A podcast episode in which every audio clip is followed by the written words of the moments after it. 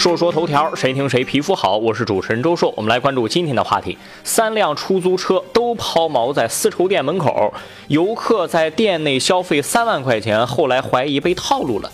最近，黑龙江的侯先生和几个朋友到杭州旅游，他们乘坐的三辆出租车都在一家丝绸店门口抛锚了。司机都建议说呀，去店里逛逛，还说车费就不收了。侯先生一行人在店里头买了三万块钱的东西，之后越想越不对劲儿，觉得被套路了。店家表示绝对没有跟出租车合作。侯先生强烈要求退货，双方在店内对骂争吵，民警赶来调解，但没有达成一致。这个事情要分两方面看，一方面我绝对相信出租车坏在这个店门口是刻意的，也就是说百分之八十以上可以确定出租汽车跟这个丝绸店是串通好的。为什么确定呢？很多地方出租车拉客拿提成都是不是秘密的秘密。为啥我确定啊？我去很多城市坐出租车都遇到过类似的情况，有的给你推销酒店，有的推荐购物，还有的直接就问你去不去某些特别的娱乐场所呀？就直接明目张胆的问呢？你说举报管不管用呢？我觉得大概率是不管用的。手眼通天就是这个意思，他都买通了。另一方面，人家把你拉进去，你就买啊？你没有一点自己的判断力吗？所以。这个游客其实是冲动消费了，后来想了想不想买了，然后就找一个理由想退款。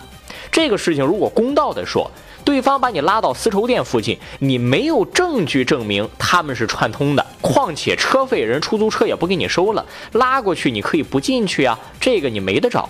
买东西花钱了不要了，能不能退呢？店家呀，其实人家解释了，我七天无理由退货，我给你寄到黑龙江了，你回家之后你给我寄回来，我把这个钱再退给你。这个我觉得还是比较地道的。所以说这个事情综合起来，我倒觉得买东西的游客不太占理儿。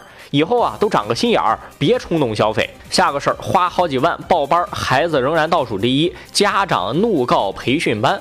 为了提高孩子的成绩，不少家长都会选择给孩子报培训班。但报了班之后就一定有效果吗？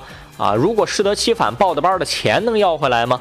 河南南阳发生了这么一事儿哈，家长和培训机构还闹到了法院。说这个小宋呢是南阳某初中学生，学习基础比较差。他的父亲宋先生经过考察，就把这个孩子送到一个培训机构上一对一补习。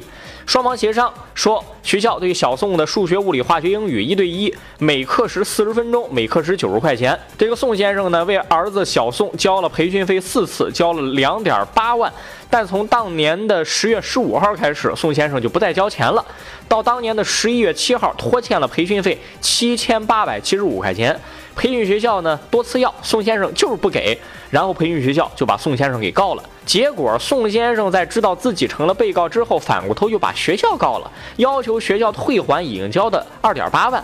为什么呢？他认为学校培训没达到效果，孩子还考了倒数第一。后来这个法院判决啊，说学校跟学生按二八分担责任，小宋承担八分责任，培训学校承担两分的责任。如果按照这个来分配的话，宋先生还欠着培训学校一千多块钱。这个事情啊，绝对就是家长不讲理了。当然，培训机构有多大的效果我们不知道，但是办培训班一定是稳赚不赔的。即使签订一些包过协议或者打保票，要达到什么样的水平的协议，也是能赚。为什么这么说呢？